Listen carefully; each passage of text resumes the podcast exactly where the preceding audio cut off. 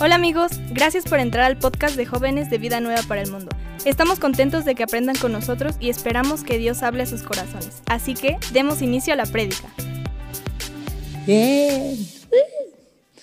Yo estoy bien feliz porque vamos a seguir estudiando Santiago, pero la lección de hoy confronta.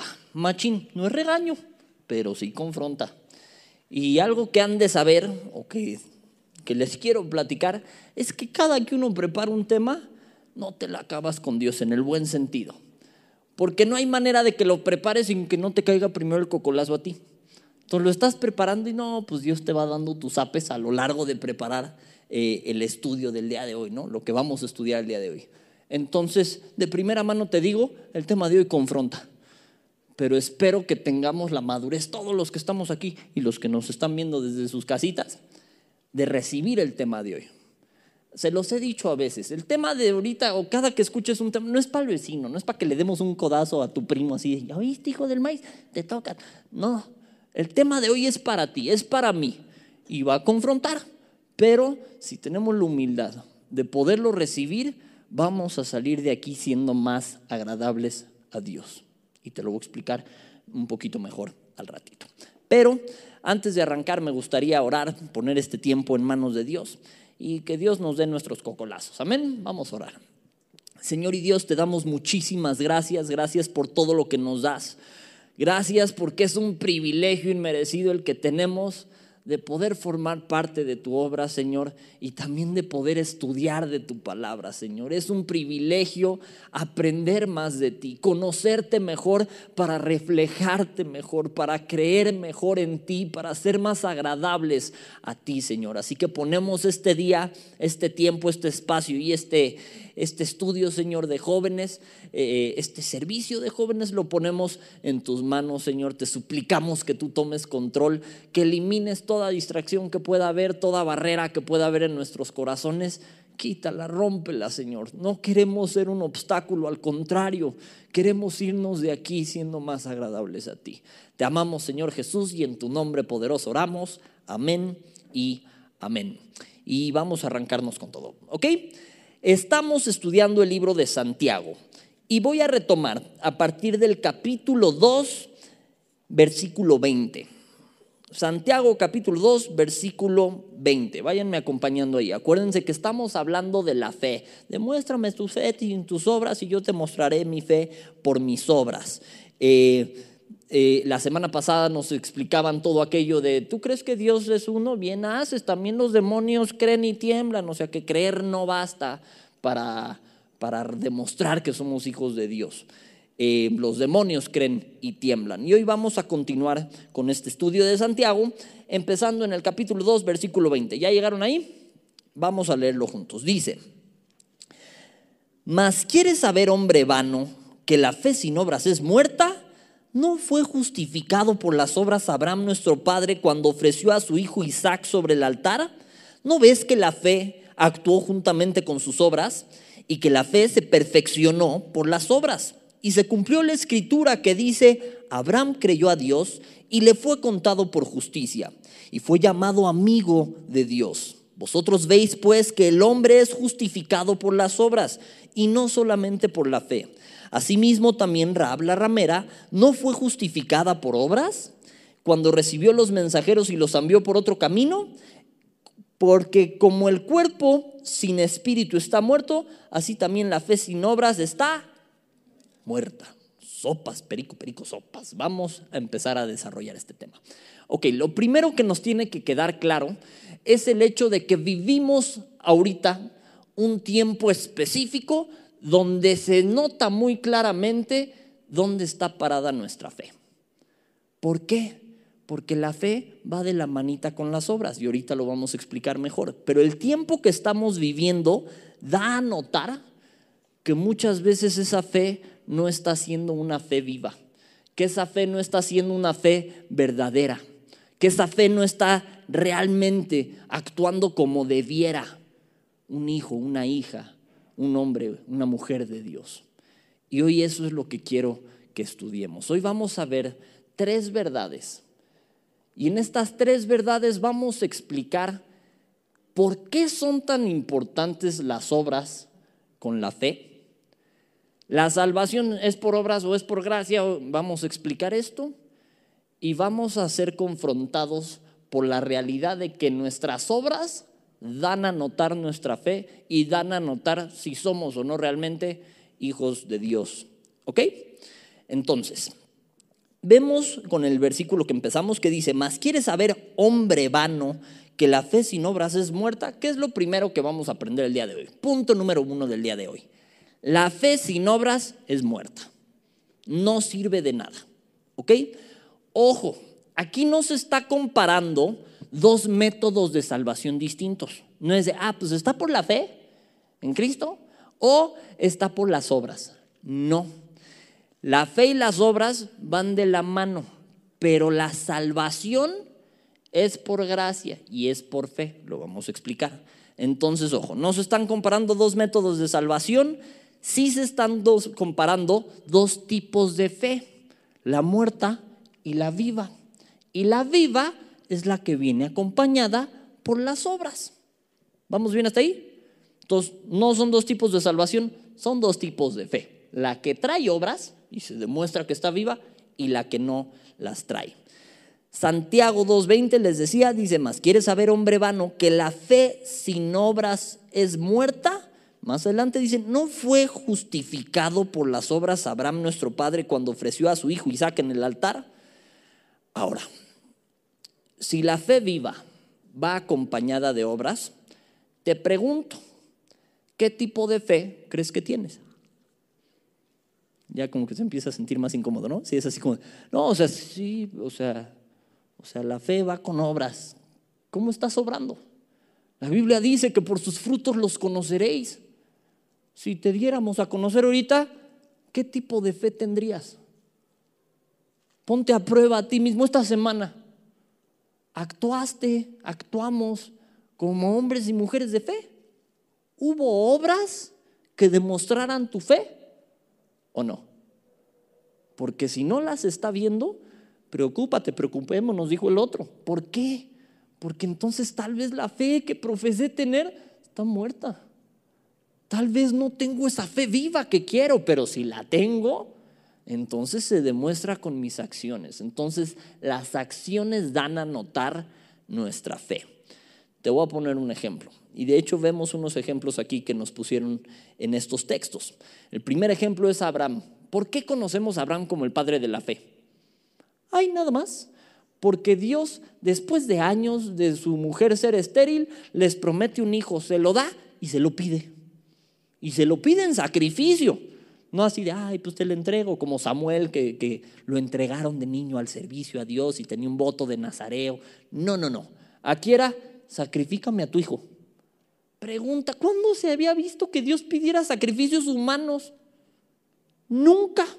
Y ahí nada más, Abraham es el padre de la fe, porque le dice Dios, ¿sabes qué? Échame a tu hijo, sacrifica a tu hijo.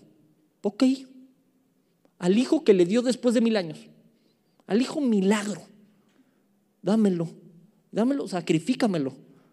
Ok, imagínate esa fe. Ahora no nos vayamos tan lejos como que te pidan un hijo. ¿Qué cosas nos ha pedido Dios que no le queremos entregar? un trabajo, una relación, un novio, una novia. ¿Qué cosas te ha pedido que, ay, como que no? Entonces, ¿dónde está nuestra fe? ¿Le estamos creyendo a Dios o no? Yo creo que no ha pasado un estudio en el que no hablemos del yugo desigual. Sueño con sus novios patanes.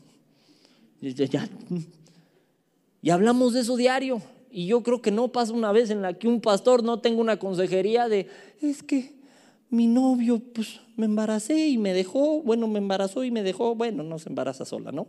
Eh, nos embarazamos y me dejó y me pegó y... ¿Y dónde lo conociste? Pues en una fiesta, pero yo creí que era algo serio. Dices, por el amor de Dios. Es que mi novia, ay, me puso el cuerno y ya me engañó con como 40 tipos. ¿Y dónde la conociste? Pues en un table, pero no creí que fuera. Digo, quiero pensar que ninguno de ustedes esté en esa situación, ¿no? Pero hemos hablado del yugo desigual. Aunque no caigamos en algo tan drástico, te van a empujar hacia otro lado. Por eso Dios nos habla del yugo desigual, de que no os unáis en yugo desigual. Pero ¿cuántas veces no ya te ha pedido Dios que entregues a esa noviecita incircuncisa? Ya sé que no se puede físicamente, pero bueno. A ese novio patán, a esa novia que no le interesa nada de Dios.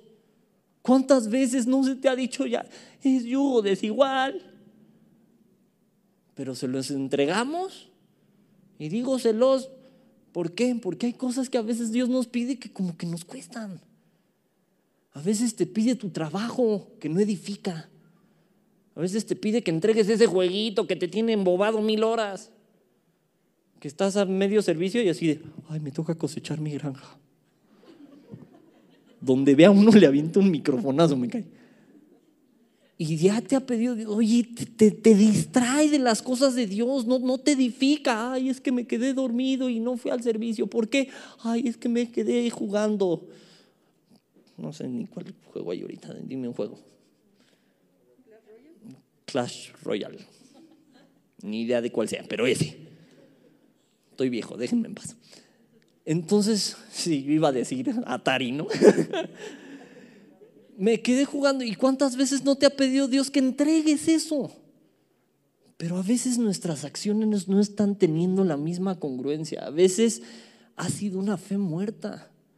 Que soy hijo de Dios. ¿Tú crees que Satanás se va cuando le gritas, soy hijo de Dios? Se va cuando siente la presencia de Dios en tu vida, cuando siente la presencia, la comunión con Dios. Ahí sí sale por patas. Pero por gritarle, soy cristiano, ¿eh? Sábetelo. Pero voy a ir a hacer todo lo que no debería de hacer. Pues claro que no. Entonces, aquí nos ponen el ejemplo de Abraham. ¿Qué otro ejemplo nos ponen? El 25 dice, asimismo, también Rab la ramera no fue justificada por obras cuando recibió a los mensajeros y los envió por otro camino, ¿Te sabes la historia de Rab? Te la cuento de volada. Rab era esta mujer, que como bien dice aquí, pues era ramera. ¿Sí saben lo que es ramera, verdad? Si no, eso lo googlean en su casa, no me hagan explicarlo. Digamos, de moral distraída. ¿Ok? Entonces, ella estaba en la ciudad de Jericó. Y esta ciudad era una ciudad pagana. Pero ella decide esconder a los espías de Israel. Se jugó la vida con esto y a mí me llama la atención cuando estudiaba estos pasajes porque hicieron un trato. Que ella y los que estuvieran en su casa se iban a salvar. ¿Se acuerdan del muro de Jericó, el que rodearon en las murallas? Que ella y quien estuviera en su casa se iban a salvar. Ella quedamos que era una ramera.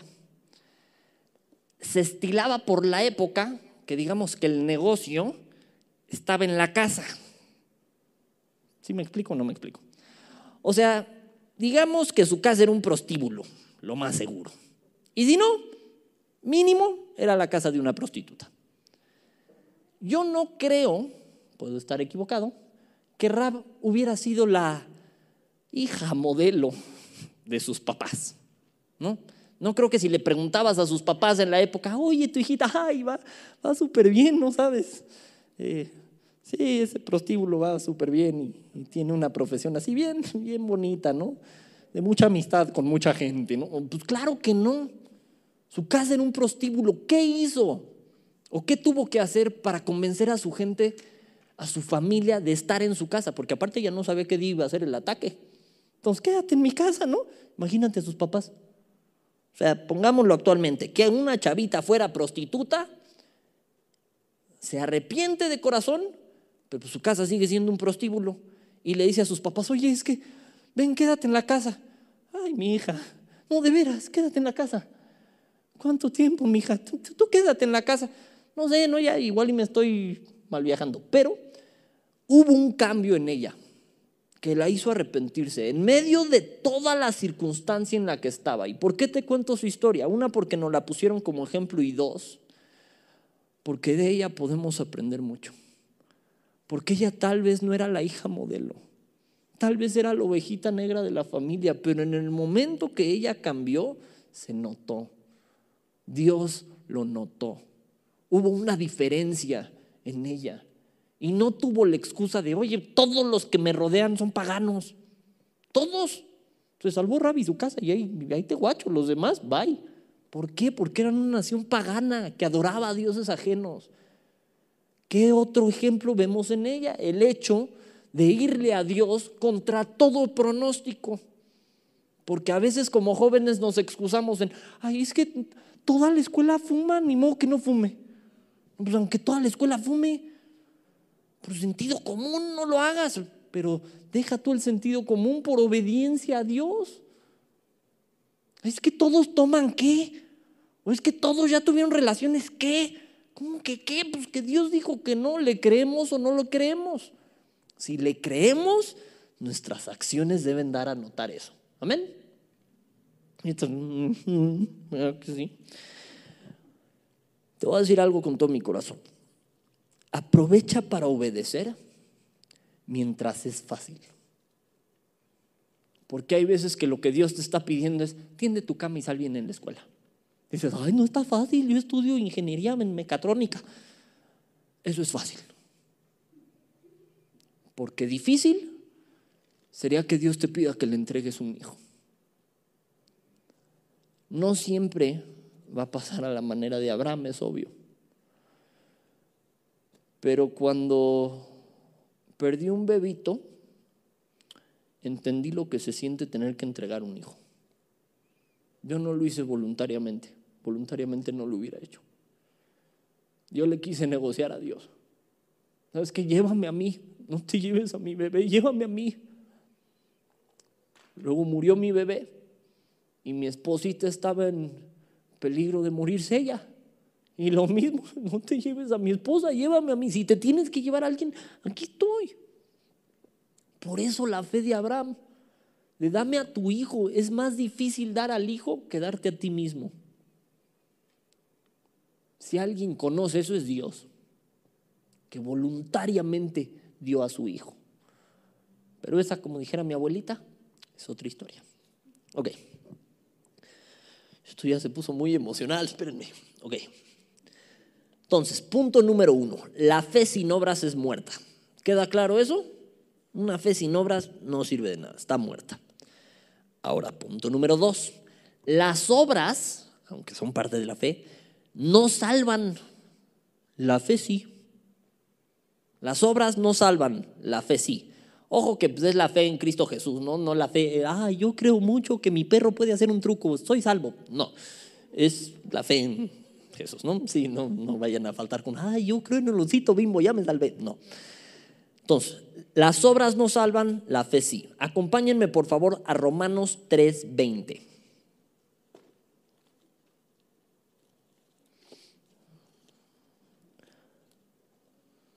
Dice, ojo con las tijeras, no me las vayas a aventar, mija. Romanos 3:20. Dice, ya que por las obras de la ley, ¿qué dice? Ningún ser humano será justificado delante de él, porque por medio de la ley es el conocimiento del pecado. Entonces, por las obras de la ley, ¿quién? Ningún ser humano. Oye, pero Abraham no dice ningún ser humano. ¿Por qué? Porque el hecho de que Abraham fuera justificado es un regalo de parte de Dios en sí mismo. Es Dios permitiéndole ser justificado por sus obras. ¿Me explico? De todos modos es por fe y es por gracia. Ahorita lo vamos a explicar mejor. Pero por las obras de la ley, ningún ser humano sería justificado. Ahí te va. Si pudiera ser justificado por tus obras, Dios estaría como que en deuda contigo si te portaras bien. Sería como yo me porté bien, tengo las obras, págame mi salvación. ¿Me explico? Entonces no, no, no funciona así, es por gracia, es un regalo de Dios. Y ahorita lo vamos a estudiar. Más adelantito está Romanos 4. Y acompáñenme a leer, vamos a leer Romanos 4 del 1 al 5. ¿Ya lo tienen? Échenle, vamos a leer. Dice, ¿qué pues diremos que halló Abraham, nuestro padre según la carne? Porque si Abraham fue justificado por las obras, tiene de qué gloriarse pero no para con Dios. Porque ¿qué dice la escritura? Creyó Abraham, no obró Abraham, creyó Abraham a Dios y le fue contado por justicia. Pero al que obra no se le cuenta el salario como gracia, sino como deuda. Mas el que no obra sino cree en aquel que justifica al impío, su fe le es contada por justicia. ¿Qué? Hasta si no te alcanzan las obras, porque no te van a alcanzar, es por medio de la fe en Cristo Jesús que Él nos justifica. Ahora, Él en su misericordia permitió que Abraham fuera justificado por sus obras, pero su salvación no fue por eso. Es decir, lo que lo salvó, lo que lo justificó, fue su fe que comprobó con sus obras. Van de la manita. La fe se comprueba con las obras. Eh, regresando a nuestro texto base de Santiago, déjenme voy para allá. No vayan a creer que no le puse separador. Ahí voy. Regresando, ah, no, sí tenía. Regresando a nuestro texto base, leamos Santiago 2, 23. Dice, y se cumplió la escritura que dice, Abraham que creyó a Dios y le fue contado por justicia. Estoy en Santiago 2, versículo 23. Creyó a Dios y le fue contado por justicia. Este creyó a Dios y le fue contado con justicia, lo, lo ves exactamente la misma oración en Génesis 15, 6. No necesitas irte para allá, es la misma oración de creyó a Jehová y le fue contado por justicia. Te digo que si la salvación se pudiera ganar con obras, es como si Dios tuviera una deuda con los que obran bien y no, siempre, siempre, siempre es un regalo. Para que no haya de qué me lo inventé, acompáñenme por favor a Efesios 2. Efesios 2, más atrasito de donde estábamos. Efesios 2 y vamos a leer el versículo 8 y 9. Este sí quiero que lo lean junto conmigo, entonces los espero. Efesios 2, 8 y 9. Aquí vamos a ver muy claro qué onda con la salvación por obras, no por obras, qué onda con esto. ¿Ok? ¿Ya lo tienen? Efesios 2, 8 y 9. Dice lo siguiente. Porque, ¿por qué? Por gracia sois salvos. ¿Por medio de qué? De la fe. Y esto no de vosotros, pues es don de Dios. Es decir, incluso esa medida de fe que tenemos para creer en, Cristo Jesús, para confesarlo con mi boca y recibirlo en mi corazón, esa medida de fe es un regalo que Dios te da. Si no te diera Dios ese regalo de fe de entrada, no lo podrías hacer. Una vez que haces eso, tu fe empieza a incrementar. Y como Dios no solo nos puso el ejemplo, no solo nos marcó la ley, sino que nos puso en el corazón también su ley, que esté en nuestra conciencia, eso te empuja a través de la fe a hacer buenas obras. ¿Queda claro eso? Ok. Entonces, espérenme, espérenme. Punto número uno, quedamos que la fe sin obras es muerta. Punto número dos, las obras no salvan, la fe sí. Vamos al punto número tres. Una fe viva se demuestra con tus acciones. Lo que decíamos al principio. Una fe viva se demuestra con tus acciones. Te voy a contar algo que me contaba mi papá de niño. Es, es leyenda urbana, ¿eh? no crean que acá está escrito en los anales de la historia que así pasa. No, esto es leyenda urbana. Cuenta la leyenda que iba Carlo Magno. Si no sabes quién es Carlo Magno, te regreso a primaria. Pero bueno, iba un personaje histórico famoso con un ejercitote. Iba Carlo Magno y estaba a punto de tener una batalla grande. iba paseándose por adelante de todas sus filas, de todos sus soldados. Y en eso iba por las filas animando al pueblo y todo el mundo así de au, ¿no? Como los 300, au. Estaban con todo y de repente ve a uno chillando. Se queda así como de, ¿qué? Se frena y se baja de su caballo. Soldado, ¿qué le pasa? Es que tengo miedo. ¿Cómo que miedo? O sea, es el ejército más choncho que ha habido, ¿no? O sea, choncho grande. Es el, el ejército más grande y de Carlo Magno y todo. ¿Cómo que miedo, soldado? ¿Cómo se llama? Alejandro. Y te está hablando que era el ejército de Alejandro Magno. Y le pregunta cómo se llama. Alejandro.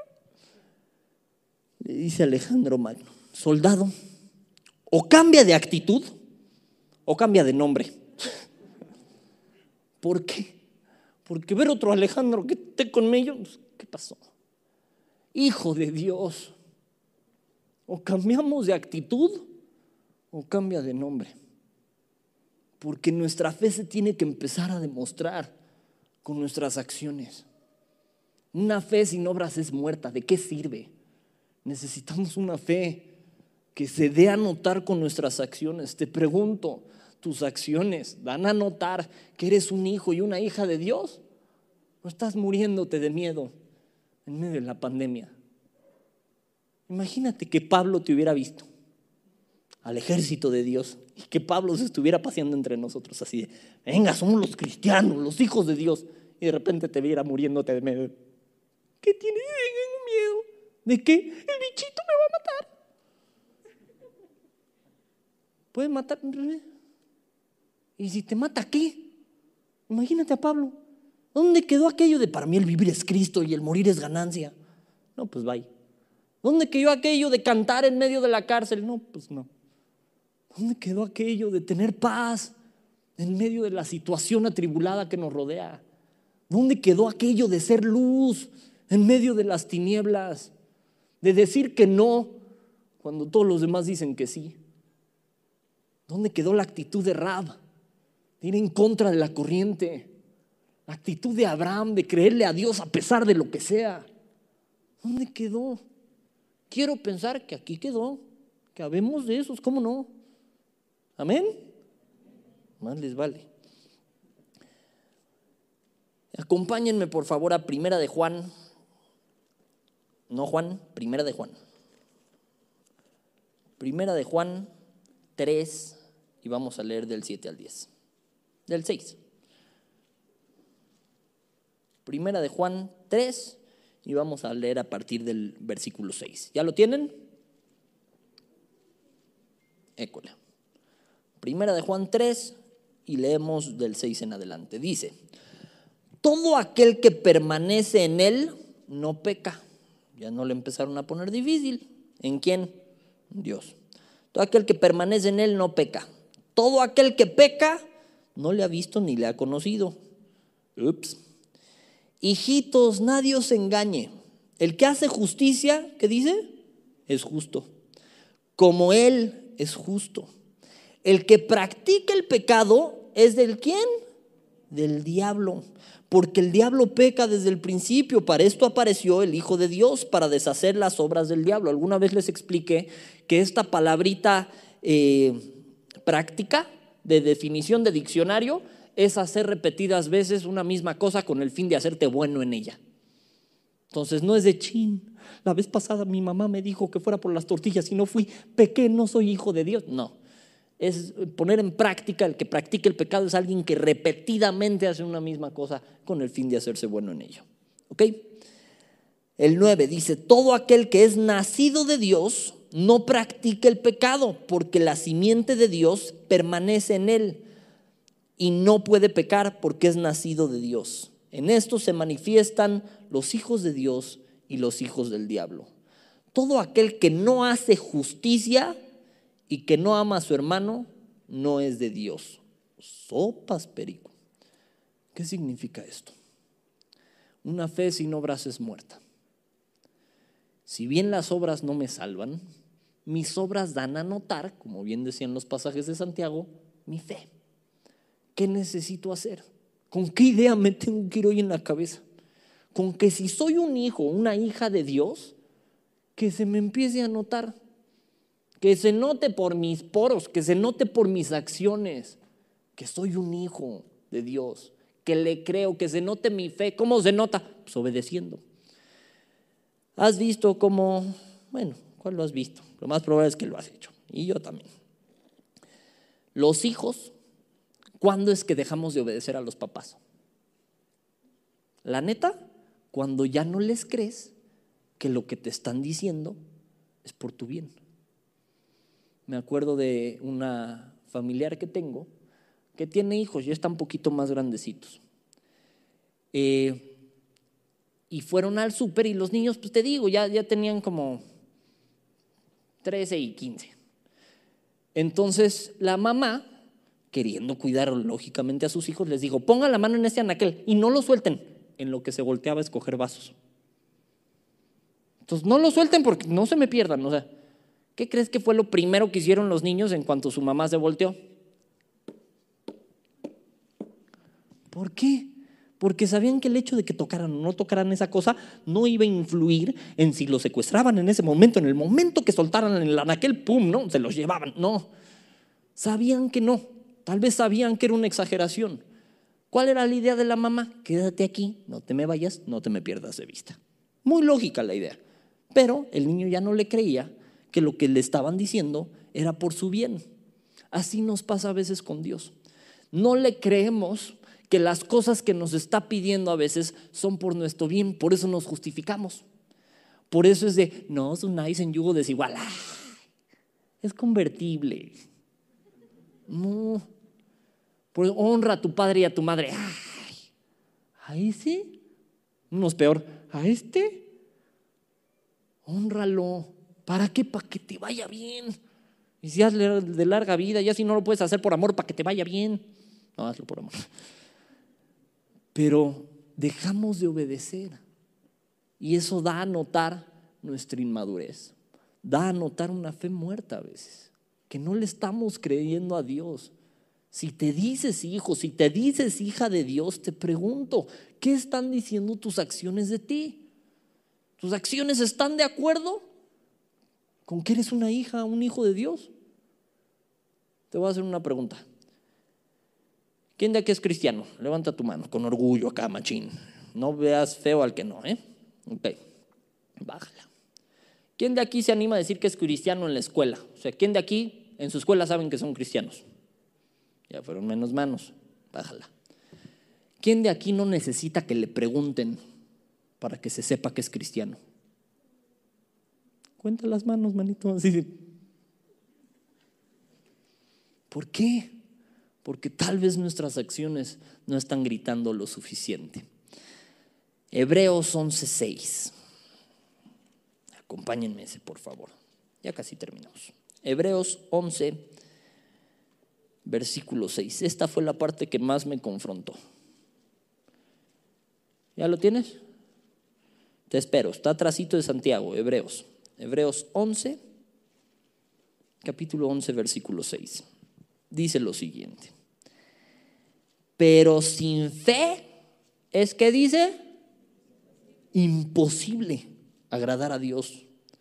Porque es necesario que el que se acerca a Dios crea que le hay y que es galardonador de los que le buscan. Sin fe es que imposible agradar a Dios. Sin mis buenas obras es imposible agradar a Dios. No, sin fe es imposible agradar a Dios. Entonces, ¿lo puedo agradar solo con mis buenas obras? No. La fe actúa juntamente con las obras, porque si no, una cosa son, eh, ¿cómo te lo explico?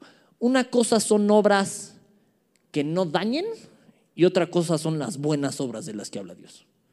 Una cosa es un camino bueno y otra cosa es un camino benigno. ¿Me explico? Te voy a dar un ejemplo. Si yo me voy de aquí, eh, su servidor vivo en la Concordia.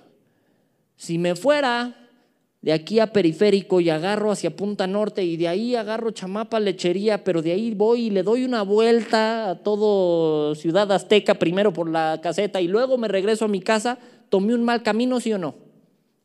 Sí, fue un mal camino, no fue un camino malvado, pero fue un mal camino.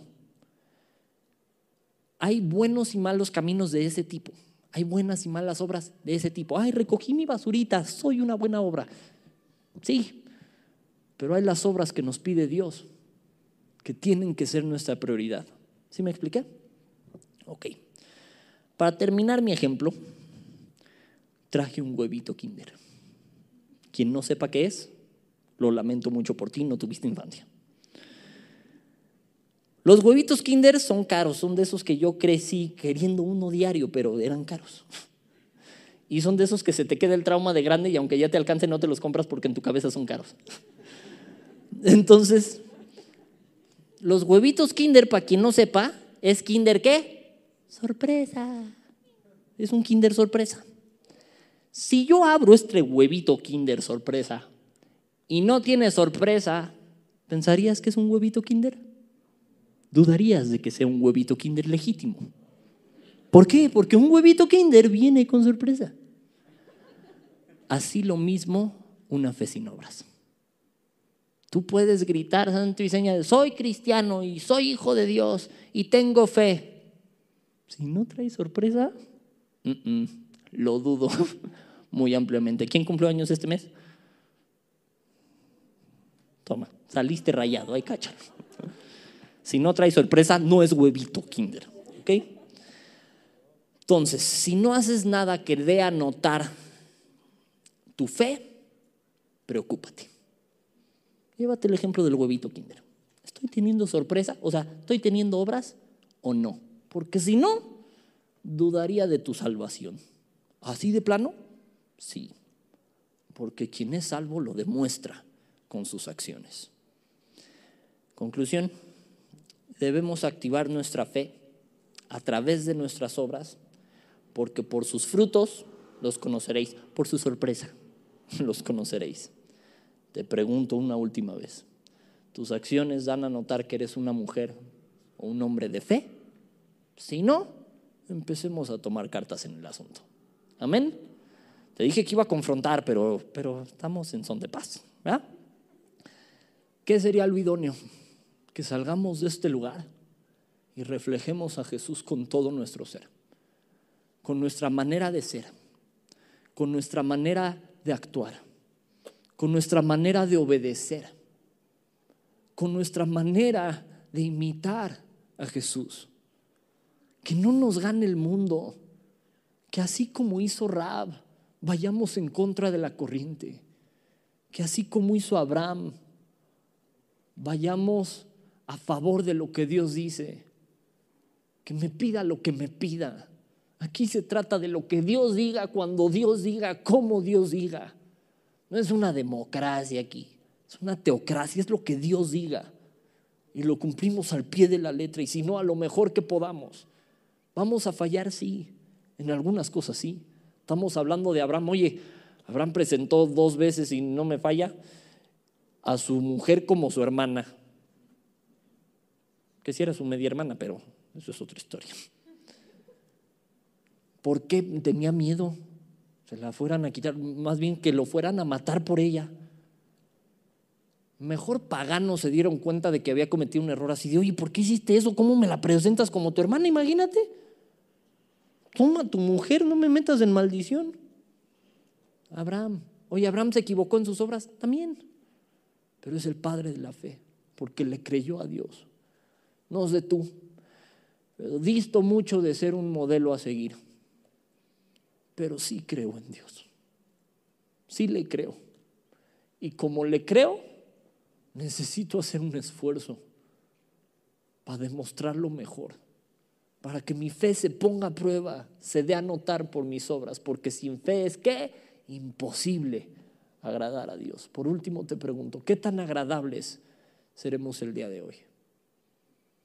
¿Qué te parece si oramos? Le pedimos perdón a Dios por las veces que no hemos dado a notar nuestra fe y nos ponemos la pilita. Señor, te queremos pedir perdón porque tu palabra nos confronta. Y hoy una vez más, con amor, nos explica que sin fe es imposible agradarte, pero que la fe viene acompañada de acciones, que la fe se demuestra con nuestras obras, con las cosas que hacemos. Señor, perdónanos si nuestras acciones han dado a notar todo, menos que somos tus hijos, tus hijas. Perdónanos si hemos caído, si hemos fallado si nuestro corazón hemos dejado entrar cosas que no te agradan. No queremos llevar a cabo el pecado que se gesta en nuestra cabeza, no. Queremos llevar a cabo obras justas que tú has puesto en nuestro camino. Señor, perdónanos.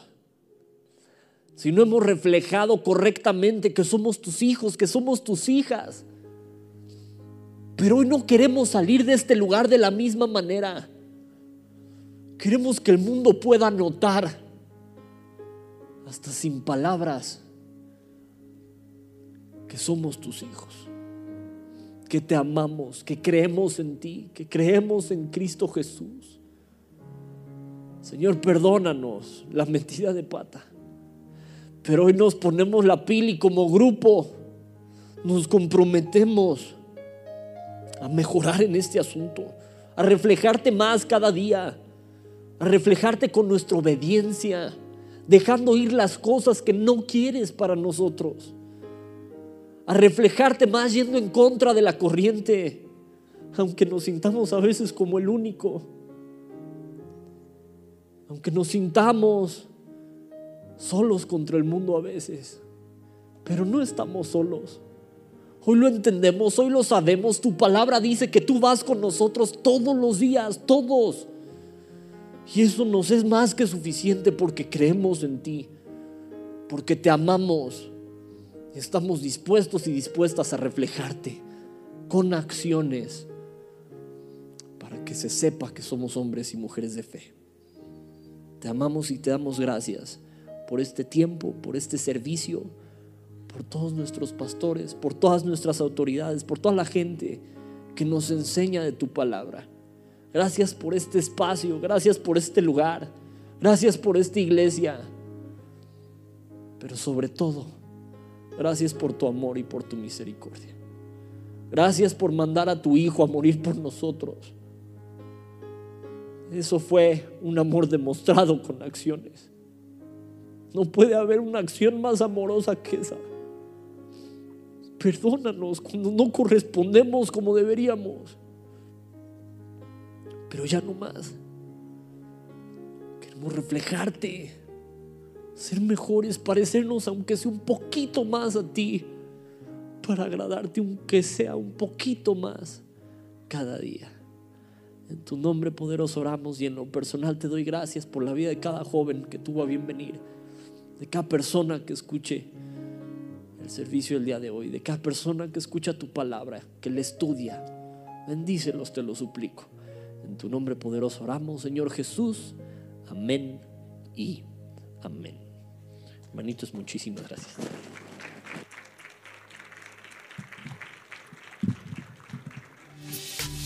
Con tus donativos y ofrendas ayudas a que el mensaje de salvación llegue a más jóvenes alrededor del mundo. Aunque no puedas llevar la palabra personalmente a todo el mundo, de esta manera formas parte de la obra de Dios. Si quieres saber cómo donar desde donde estás, te invitamos a que revises la descripción. Por tanto, id y hacer discípulos a todas las naciones.